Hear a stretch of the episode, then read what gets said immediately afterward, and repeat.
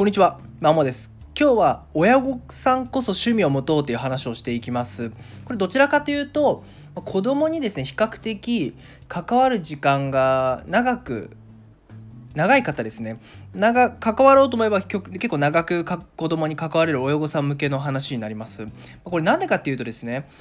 えっとまあ、子供に関われば関わるほど、まあ、長く時間かけられれば、まあ、余裕があるっていうことなんですけどもそうすると子供の行動を言えば比較的見れる見れるわけじゃないですか。で子供ってじゃあ実際親御さんの価値観ものの見方で見た時に本当に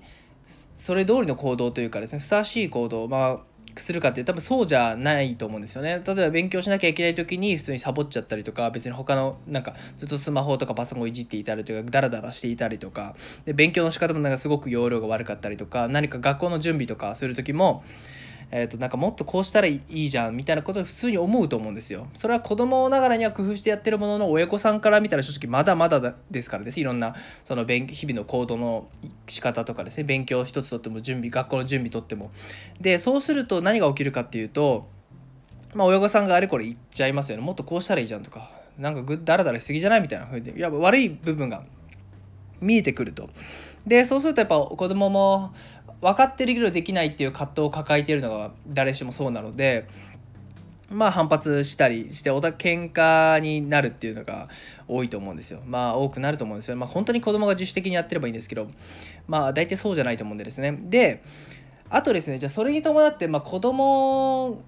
に時間をかけられると何が起きるかっていうと、まあ、親御さんがですね先回りをしてしまうんですよ、まあ、例えば子どもの宿題をこれしなさいあれしなさいみたいな感じでも親御さん決めちゃったりとか学校の準備とか習い事の準備とかもう全部親御さんができちゃうわけなので本来子どもがしなきゃいけないことも親御さんができてしまう、まあ、先回りできてしまうということになると、まあ、子どものですね主体性だったり自主性っていうのがま養われないっていうリスクも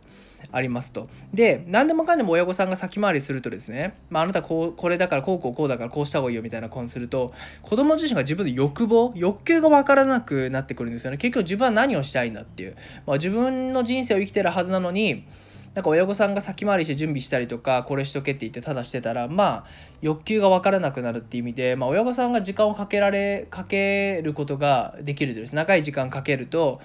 まあもちろん親子人間ってですねやっぱ悪い方に目が行きやがちで特に自分より大切な存在である子供のですね良かれと思って子供を見るとやっぱちょっと欠点欠点というかなんか向上できる部分改善できる部分に目が行くんですよね。でもなかなか子供ながらに、まあ、やろうとしても改善できないんで親御さんはイライラする。子供もその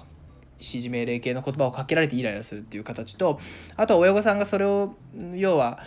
あのしびれを切らして子供のことなのに親御さんがやるっていう先回りしてしまうパターンすると自主性行動自主性や主体性が、え、養われないと。で欲望も自分が欲求が分かんなくなってくるっていう意味で、まあ、ロボットに近くなってくる気がするんですよね。自分の人生なのに、まあ、そういった意味でも良くないから、えー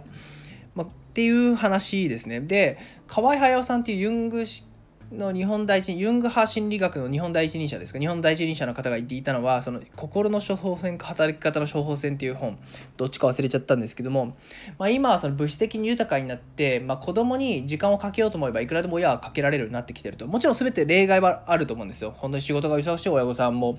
いますし今いるんでですね。で子供が多ければ多分一人一人にかけられる時間は少ないんで、まあ、全ての親御さんがそうとは言わないものの、まあ、これ前よりも、まあ、戦後とかよりもだいぶ時間はかけやすくなってると、まあ、家事一つとってもやっぱこれだけ科学技術が発達してるんで今までだったら本当にずっとかかっていたものがすぐ終わるっていうのも、まあ、洗濯とかもそうですしね、えー、まあそのご飯の料理とかもご飯の準備とかもそうだと思うんです。だいぶ楽にはなってる。まあ大変だと思うんですけど楽にはなってると。戦後と比較すると。そうすると子供に時間をかけすぎちゃうと。かけようと思えばいくらでもかけられるからこそかけない勇気かけないことじっと待つっていう大切さを説いているのでまさにそこじゃないかなと。でとはいえやっぱ親御さん気になっちゃうと思うんですよ。子供がね時間あると。だからこそ、えー、趣味を持とうってことですね。その子供に今までかけていた時間を自分自身の楽しみに使う。そのための趣味を持持ちませんか？作りませんか？そういうことそういうとやっぱ子供も自分で何とかしなきゃなってなるし親御さんも子供の悪い部分に目がいかなくなるからですね。親御さんのものの見方からして。ものの見方における悪い部分にいかないのでそういった意味でも趣味を持つことで、まあ、それが抑制されると。で子供もあ自分でやらなきゃなってなるので自主性主体性が生まれ養われつつなってまあ、自分の欲求も少しずつ分かってくるんじゃないかっていうところです。で趣味に没頭って言っても何でもかんでも趣味。じゃあ例えばスマホとかテレビを見る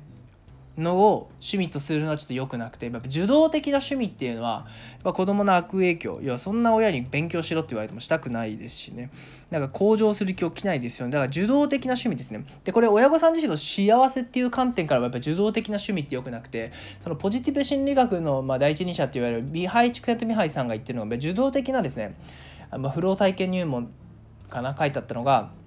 まあ、受動的趣味こういうテレビとかスマホとかっていうフロー状態ですねに入れない、まあ、要は没頭できる状態に入らないでゆえに幸せな状態じゃない惰性で時間を過ごしてる感じになるんでですね。そういった意味では、まあ、語学の勉強とか資格の勉強とかですね、まあ、あるいはこんな感じで発信活動みたいな感じで